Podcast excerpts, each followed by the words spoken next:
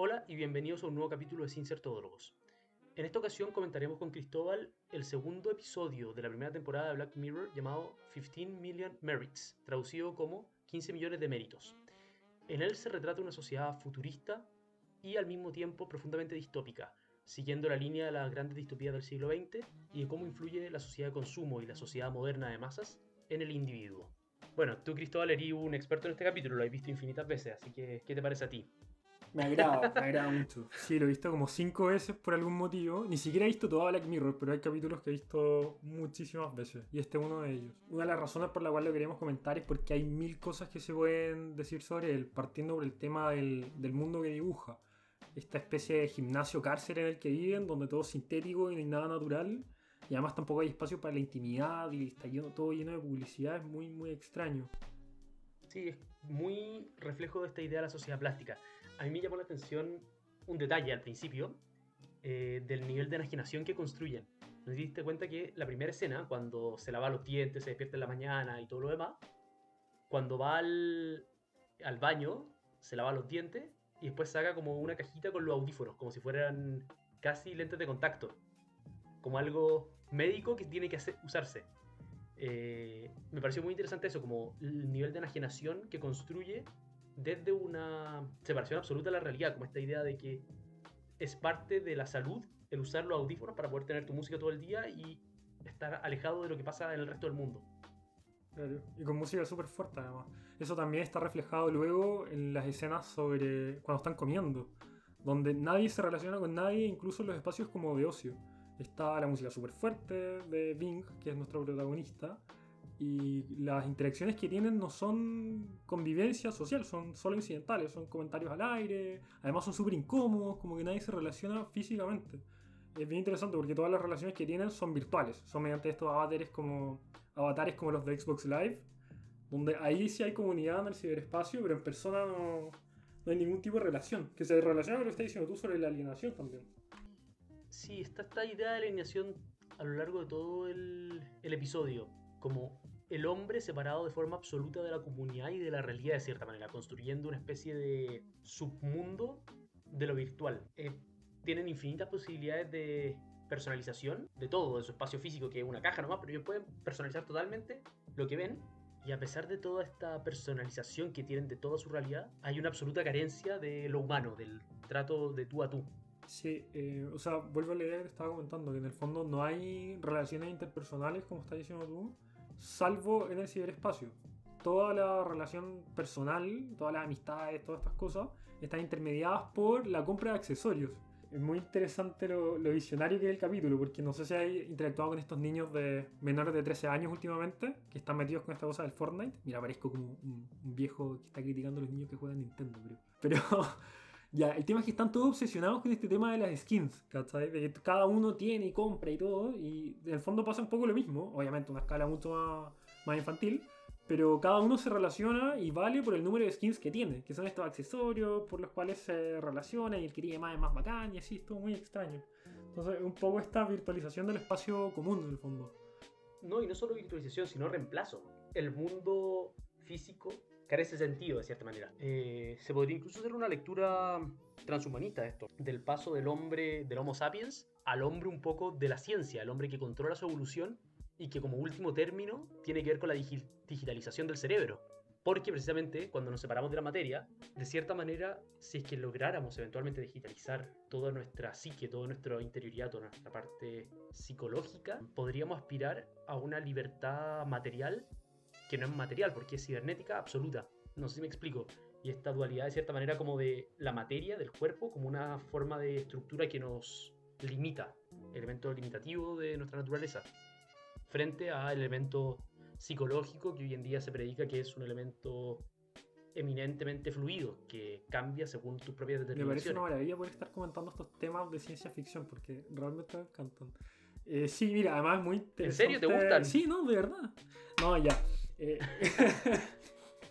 ya, eh, ¿qué te decía? Bueno, contexto, eh, yo siempre doy la lata con estos temas de ciencia ficción, de robots y cosas medio voladas. pero sí, y además nosotros estamos con una presión hacia, hacia ese, esa digitalización de lo social ahora con este tema de la pandemia. O sea, los carretes por Zoom son una cuestión que nunca se hubiese imaginado. Eh, y en general, este tema de hacer todas las relaciones interpersonales, desde lo laboral hasta el ocio, como te comentaba, mediante el computador, también te llevan un poco hacia lo mismo. Ah, me gustaría tenerme también lo que estáis comentando de la libertad, en el fondo, que podría dar este, este ciberespacio. Porque en el capítulo pasa todo lo contrario. O sea, esta, que, que todas las relaciones sociales se den a través de las pantallas, en el fondo, sirven para tener una tiranía terrible del, de la publicidad. Y además la publicidad reducida a los instintos más carnales y morbosos que hay, o sea, a la violencia y la pornografía todo el rato, que es uno de los puntos de quiebre del, del capítulo y de la trama de Bing, que es el protagonista. ¿Te diste cuenta cómo la publicidad estaba además enfocada exclusivamente en tu pensamiento? Sí, es muy chistosa esa parte en la que estaba conversando con Abby, la primera impresión, y le aparece como, hola consumidora habitual, aquí tienes pornografía. Y le mata el... El minuto. Sí, es perfecto. O sea, muy terrible, pero, pero muy chistoso.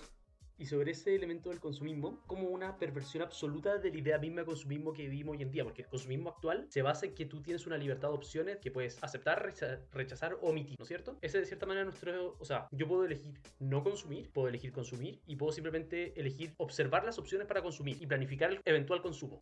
De cierta manera, en el capítulo te eliminan eso y te dan la opción de consumir o consumir, O pagar para omitir el consumo. consumo de la omisión. En vez de solo pagar para conseguir el producto, también tienes que pagar para no ver la oferta publicitaria del producto. Sí, y no sé si te fijaste, pero pagar para omitir la publicidad es mucho más caro que comer. Ah, no me fijé en los precios. Me llamó mucho la atención cómo construye un sistema de clase el capítulo, que está implícito todo el tiempo. Entre... Sí, ¿Viste cuál es el carácter que los clasifica a todos? Es la condición física. Solamente la condición física. Ah, sí, pues, eso es lo que te iba a decir. Sí, eso iba justo. Que era la condición física como el elemento de discriminación social, que era la capacidad de pedalear. No, y luego para no pedalear nunca más en la vida. Y todo estaba armado en torno a esa idea. O sea, este personaje que, eh, que es como el símbolo del hombre alienado consumista, Dustin. Dustin, siempre está riendo si su consumo es o pornografía o reírse los gordos, constantemente. Claro, violencia o pornografía. Incluso como los juegos de zombies que tienen, los zombies no son zombies, sino que son gordos. Claro, son las clases más bajas en, en la situación. Cuando el mundo se construye en torno a la idea de superfici- superficialidad y talento como expresivo, no se valora a la persona por ser persona, sino por su capacidad de lograr algo, en este caso pedalear o cantar, que son las clases altas, te deshumaniza totalmente al final. ¿Por qué pasa aquel que no es talentoso? O aquel que tiene mal estado físico, que claro, puede tener otras capacidades, pero si es que ponemos el dilema entre si puede pedalear o no puede pedalear como eje divisorio, eh, es totalmente arbitrario de cierta manera. Claro, produce o no produce. Si no produce, no sirve. Por eso no vemos niños, por eso no vemos adultos mayores. Respecto a este tema de la estratificación, también es interesante porque se distingue mucho, por ejemplo, un mundo feliz, donde hay una diferencia ontológica entre quienes están en las clases más bajas y quienes están. O, o sea, es manufacturada, pero es inherente al, al- al sujeto, en el fondo, la diferencia entre clases. Acá no. O sea, si tú a una persona que está con estos uniformes amarillos la pusieses a pedalear un rato, le dieras esa, esa oportunidad, esa persona podría ascender y en un rato estaría en la misma condición física que el resto. O sea, no hay una distinción como inicial tampoco, es solo un asunto de oportunidades. Y eso por sí solo ya es un mensaje. Otra cosa interesante es precisamente el caso de Dustin, que es un arquetipo. Eh, el arquetipo del consumidor. Todo su personaje está armado en torno a sus instintos más básicos. Como decíamos, pornografía y diversión de gordofóbica. Ese es como su, su Claro. espectro de consumo. Es pornografía y extrema violencia. Claro, Hacia los más débiles también. es un personaje totalmente intrascendente más allá de eso. Y de hecho, todo lo que hacen en la vida, pedalear, es absolutamente intrascendente. No tiene ninguna finalidad. Y esa visión de la intrascendencia de la vida y la intrascendencia del hacer algo por hacerlo nomás, no por una finalidad posterior, queda marcada a lo largo de toda la serie. Esta idea de que tiene Bing de quiero ver algo real, quiero ver algo que sea verdadero. que lo logra al final. Mientras que todos están viendo series o algo así mientras corren, él está en un simulador de una pradera, él despierta y aparece como una especie de campo o algo así, y en la última escena al final lo logra. Ahora, hay una discusión si es que hay ventanas en esa selva que ve o si son pantallas. Yo en realidad creo que son pantallas, pero Me parece muy interesante la absoluta falta de naturaleza en todo el capítulo. El capítulo completo se desarrolla sin ninguna de las cosas elementales de la vida del hombre. No se ve nunca una familia, no se ve nunca una pareja, no se ven niños, no se ven ancianos. La única diferencia son los tres estados entre las celebridades, que pueden ser, por lo que entendí, tres categorías, o son como entretene- entretenedores, entertainers, pornografía o crítica, y como podcast, por así decirlo. Nosotros, básicamente que queda enmarcado en los tres jueces. Uno es el representante del mundo de la pornografía, otro es como la cantante, la estrella, el idol, en el mundo gringo. Y otro es como la crítica, que de cierta manera tiene como estos canales, nunca explican que tiene, como que le da un espacio finalmente a Bing en su canal, que no explica de qué se trata su canal nunca. Pero es bastante interesante, como de cierta manera el éxito se radica en tres cosas que son en mucho sentido absolutamente banales, que no tienen una trascendencia. No hay espacio ahí para la intelectualidad, por ejemplo. No existe. Tampoco para el arte. Incluso, que en el fondo es la, la gran crítica. Le dice, mira, tú cantas bien, pero está saturado el mercado del, del, cantante, así que ponte a hacer pornografía porque eso es lo que se cotiza nomás, lo siento. Y Claro. además es interesante porque el comercial con el que promocionan la entrada a el programa es precisamente Selma, esta persona que cantaba y la muestran como un ejemplo de superación, de innovación, y que ahora se viste con oro y todas estas cosas mediante el canto, pero en realidad el juego estaba como arreglado desde el comienzo porque aunque cantasen muy bien como lo logra hacer Abby, bueno, todas maneras tampoco puede porque está saturado así que ponte a hacer pornografía. Claro. ¿Qué te pareció el personaje de Abby? Eh, me encanta, me encanta. Encuentro una maravilla, está muy bien logrado. Encuentro que es gran motor de todo este capítulo, como presenta una figura pura, genuina, eh, blanca, que además el único momento en el que tenemos una reminiscencia a la tradición es mediante Abby, esta canción que no sé si te fijaste que la aprendió de su mamá, que a su Mm. vez se la enseñó su abuela. Entonces e- es muy, muy interesante la pureza, el tema del canto y todo y cómo la agarra este sistema eh, materialista, por poner algún nombre, o de capitalismo tardío, como le queramos poner, y eh, al ver que no encaja su, su interés artístico por cantar, la procesa y la transforma en un trozo de carne para ser corrompido. Además, es bien potente el tema del morbo en la industria pornográfica, porque lo que dicen es mujeres lindas en las situaciones más depravadas, más asquerosas, ¿cachai? Están ahí para alimentar todo eso a Dustin en el fondo, a, al- a lo depravado, a lo sucio, a lo corrupto, al instinto más pueril y repugnante. Y es algo que también se da en, la industria pornográfica actual, o sea, no es nada, no es nada alejado.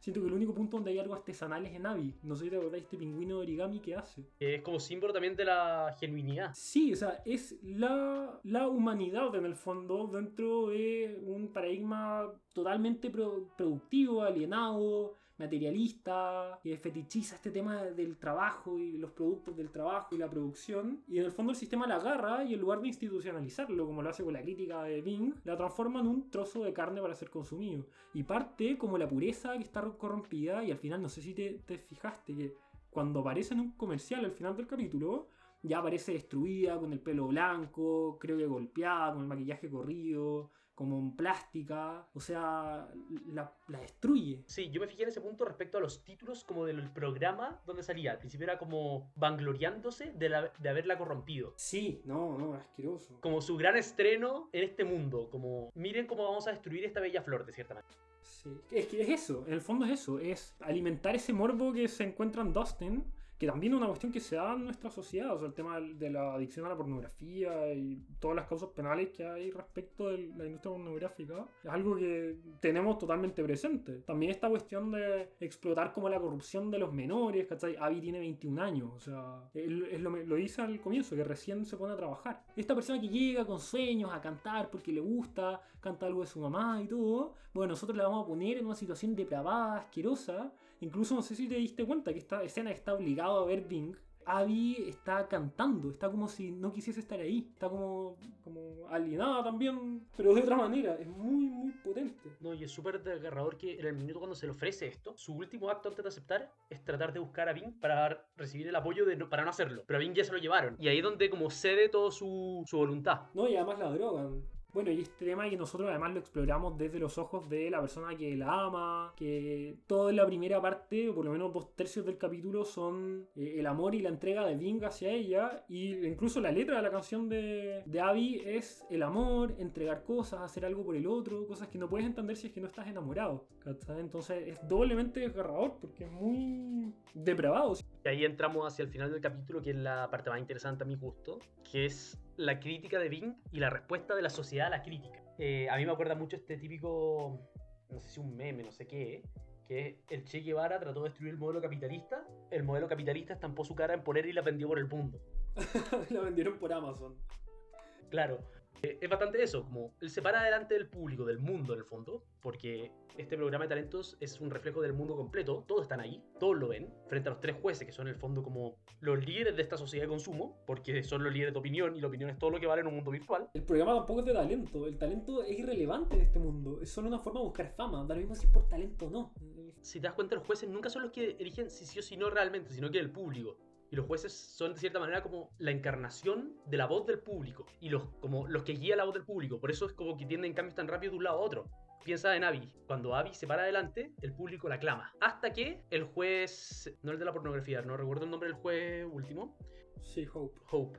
Em, hasta que él decide decir, básicamente como, me gusta, pero dedícate a la pornografía. Y ahí toda la opinión de todo el público que antes había estado apoyando, como él encarna de cierta manera la voz del pueblo. Entonces el pueblo al principio la quiere como estrella porque canta muy bien, pero cuando ven que su líder decide que no, que mejor que se dedique a la pornografía, todo el flujo cambia. Y la mujer que está en el centro del panel, que uno pensaría como se va a poner a como convertirla en esto, le dice, ah, yo también la miraría. Pero después llora. Cuando la convencen, a ella se le da una lágrima. De felicidad. No, es que e, es un detalle. Claro, lo voy a interpretar como una lágrima de felicidad. Yo lo interpreté así como, como qué motiva este momento en que una persona logró salir adelante. Eso es como yo lo interpreté. Una visión muy... Mira, no, yo lo que veía, yo vi una persona que estaba en el fondo viendo cómo caía y no podía hacer nada más que verla caer, pero hay que mantener esta máscara dentro de todo de, de que las cosas están bien. ¿cachai? Como que de cierta manera ella podría empatizar con, con Abby, así lo leí yo. Ah, no, yo no vi tanta humanidad, la verdad, en la actitud de la jueza. De hecho, todo lo contrario, yo lo vi precisamente como una lágrima más del espectáculo. Todos regocijándose, Mira qué interesante la interpretación, ¿eh? todos regocijándose de esta situación que para cualquier observador externo es totalmente perversa. Es aberrante. Claro, conmocionándose al nivel de las lágrimas por ella, por, de felicidad porque había elegido esto. Como muy del, del final de un programa de talentos, como, oh, qué bello. Sí, no es que todo es una sociedad del espectáculo en el fondo, sí, ese es el tema. Y no es por ponerme estructuralista, ¿ah? pero si te fijas, el sujeto totalmente es un producto de la sociedad en la que vive. Por ejemplo, el caso de, de Bing. Bing es una persona que se recha- rechaza ver pornografía, pero al estar expuesto a la publicidad, eventualmente hay una parte en la que se rinde y dice, ya, bueno, ya, la quiero ver. Eh, y, y así es como la sociedad la que cultiva al sujeto, que a su vez compone el público y sigue manteniendo esta rueda hacia adelante. Y el arquetipo ya de la persona más, más morbosa es Dustin. Pero todos están un poco sometidos a eso por una- un asunto de condicionamiento de la sociedad. Cómo la crítica logran destruirla a base de institucionalizarla. Es muy interesante. Es el elemento central, obviamente, del relato, como Es el gran remate del capítulo. claro, cómo finalmente, como decíamos lo del Che Guevara, el sistema logra usar la crítica para fortalecerse a sí mismo y perpetuarse en el tiempo. Y como el individuo no puede enfrentarse a toda la maquinaria, la única forma de rebelión, de cierta manera, y de escapar del sistema es trabajando con él. No, y una vez que está encima ya no tiene ningún afán revolucionario. O sea, O sea, es que es revolucionario, pero en el sentido privado, se privatiza la revolución de cierta manera. y se institucionaliza la crítica y pasa a ser parte, una parte más del sistema nomás. Pero permite la redención y la salvación, de cierta manera, del el crítico. No, yo encontré que Pink pasa a ser una figura perversa. O sea, este tema de que el sistema vendiese su fragmento y todo. Porque piensa que el fragmento de la pantalla, mira qué interesante que tengamos interpretaciones tan distintas. Eh, el fragmento de la pantalla nace porque él ve cómo están básicamente violando a la persona que ama y no tiene plata para saltarse el video y ahí rompe la pantalla. Pero luego, cuando él está sobre toda la jerarquía y luego él es una celebridad y todo, tiene un programa de televisión, a él le da un poco lo mismo a Abby. En ningún momento hay una inclinación por ayudar, por salvar, filantropía, nada. O sea, va, hace su show, disfruta de los lujos que tiene ahora, una buena vista, guarda el, el, el vidrio como si fuese un pedazo de utilería para el programa y disfruta de los privilegios del sistema nomás. Yo lo veo como una corrupción de, de Bing. Es que sí, es una corrupción, pero es una corrupción en el sentido de que decides es un poco el sálvese quien pueda. Es una figura muy arquetípica de las novelas distópicas. Existe un mundo feliz, existe En 1984. En 1984 en su misión también existe esta idea de el hombre que sabiendo que el sistema está mal decide unirse al sistema porque es lo mejor que hay. En Mundo Feliz es bastante interesante ese personaje eh, que es como el gran jerarca que condena a todo el resto que se salen del, sistema. Da esta idea siempre de que de cierta manera la única forma de salvarse es un poco jugar con ellos. Si no puedes contra ellos únete. Entonces un acto de profundo egoísmo que busca la salvación del individuo en esta sociedad perversa. Em, yo así lo interpreté la verdad Claro, eso conlleva dejar que el resto se hunda, como renunciar a la crítica en pos de uno salir de la situación de que te ofrece el mundo. Respecto de ideas finales en el capítulo, me gustaría rescatar esta idea también encuadrada dentro de la sociedad del espectáculo o el consumo, capitalismo tardío, como queramos ponerle, de cómo se refleja esto del morbo y la violencia con la sociedad actual respecto de los productos culturales. Eh, en, dos sentidos. Primero, en que no sé si te habéis dado cuenta, yo esto hasta lo he tuiteado. ¿Tú, tú ahí también? Sí, no, por si no se han dado cuenta su Twitter. El tema es que he hecho el ejercicio de que, de imaginarme qué ocurre si es que en la serie de Netflix tú eliminas las escenas de sexo, explícito, en el fondo. Y 8 de 10 son irrelevantes. ¿sabes? Lo mismo con escenas de violencia. Es como si el director se preocupase no perder la atención, entonces ponen como escenas que apelan a los instintos más como carnales, en el fondo, más morbosos. Eh, de la misma manera que los, libros de niños ponen imágenes entre medio para que el niño no se aburra. Una cuestión muy parecida como reseteo de la concentración de cierta manera. Sí, como pasaron dos minutos, ya mucho diálogo, pon algo para que, para que la persona no se aburra. Eso y por otro lado también la,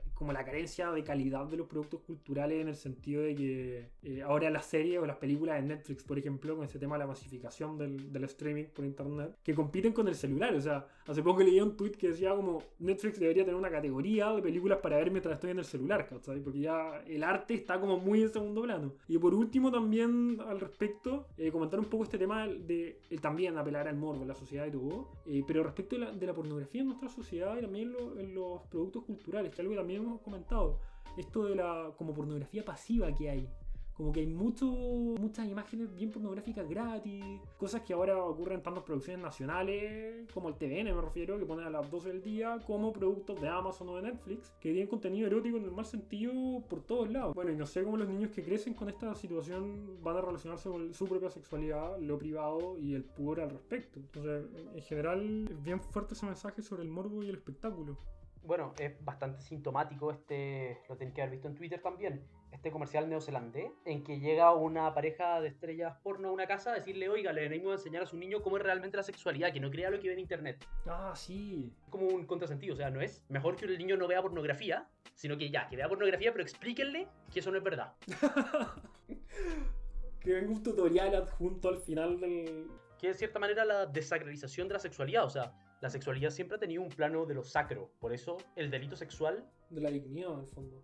No tenía solo una connotación del daño hecho material, sino también el daño a la honra, el daño a un montón de otras cosas. Hace poco estaba leyendo, claro, estaba leyendo una cosa de eso, que la dimensión sexual es mucho más compleja que solo el tema de la voluntad, sino que hay todo un misticismo, una sacralidad en el cuerpo y en el acto sexual. Y de cierta manera hemos extirpado esa dimensión de la sexualidad completa. Por eso lo que tú decías de la serie de Netflix o de la serie en general, donde la sexualidad no tiene que ver con un punto de quiebre en la historia y en el desarrollo interno de los personajes, que es como tradicionalmente se ve. O sea, en la literatura en general el encuentro sexual tiene un punto de quiebre en la mentalidad del personaje. También hay un cambio profundo. En cambio... Claro, hay una dimensión más allá, la, puramente material. Claro, no es solo que pasó algo sexual. Claro. En cambio, hoy en día la sexualidad carece de toda esa dimensión y es meramente el hecho de que pasó, como porque pasó nomás. Y da lo mismo si eso hay un efecto o no. Claro, hay, no son todas las escenas de ese tipo, también hay escenas especiales. Eh, pero Juego de Tronos, por ejemplo, que a mí me encantaba, era un perfecto ejemplo de eso, donde la sexualidad no tenía ninguna trascendencia más allá del hecho de mostrar el acto sexual. Por mostrarlo, por el morbo de mostrarlo. Sí, sí, sí. Dentro de todo, ver una serie ahora con la familia es una tarea imposible eh, por este mismo tema. Pero eso, hacer el ejercicio como de qué pasa si eliminas esta escena de, de violencia extrema, eso de sexualidad como, como gratuita en el fondo, eh, para la trama. 8 de 10 veces es irrelevante. Es solo, como te decía, como la imagen en los libros de niños, para que la gente no se aburra nomás. Para que pare de bajar por Instagram, vea dos minutos, vea la mitad del diálogo y luego continúe en el celular. Luego lo que más me quedo de esta conversación es de que descubrimos que a Cristóbal le gusta la ciencia ficción y usa uso Twitter. Y uso Twitter. me, gusta la ciencia ficción y uso Twitter, sí. Y me gusta Blade Runner, que es algo que también vamos a comentar más adelante. Muchas gracias por habernos escuchado y nos vemos la próxima. Muchas gracias por escucharnos, ese habría sido el capítulo de hoy y le invitamos a seguirnos a través de nuestras redes sociales donde estaremos subiendo capítulos en que hablaremos de cultura, de arte, de literatura y de todologías. Eh, puedes seguirnos en Instagram y también en Twitter a través del arroba todólogoscl. Así que muchas gracias y nos estamos viendo. Muchas gracias por habernos escuchado. Esperamos que hayan tenido un buen rato y de ser así también esperamos su difusión. Ojalá que lo puedan compartir con sus amigos y seguirnos en nuestras redes sociales. Y nos vemos en el próximo capítulo.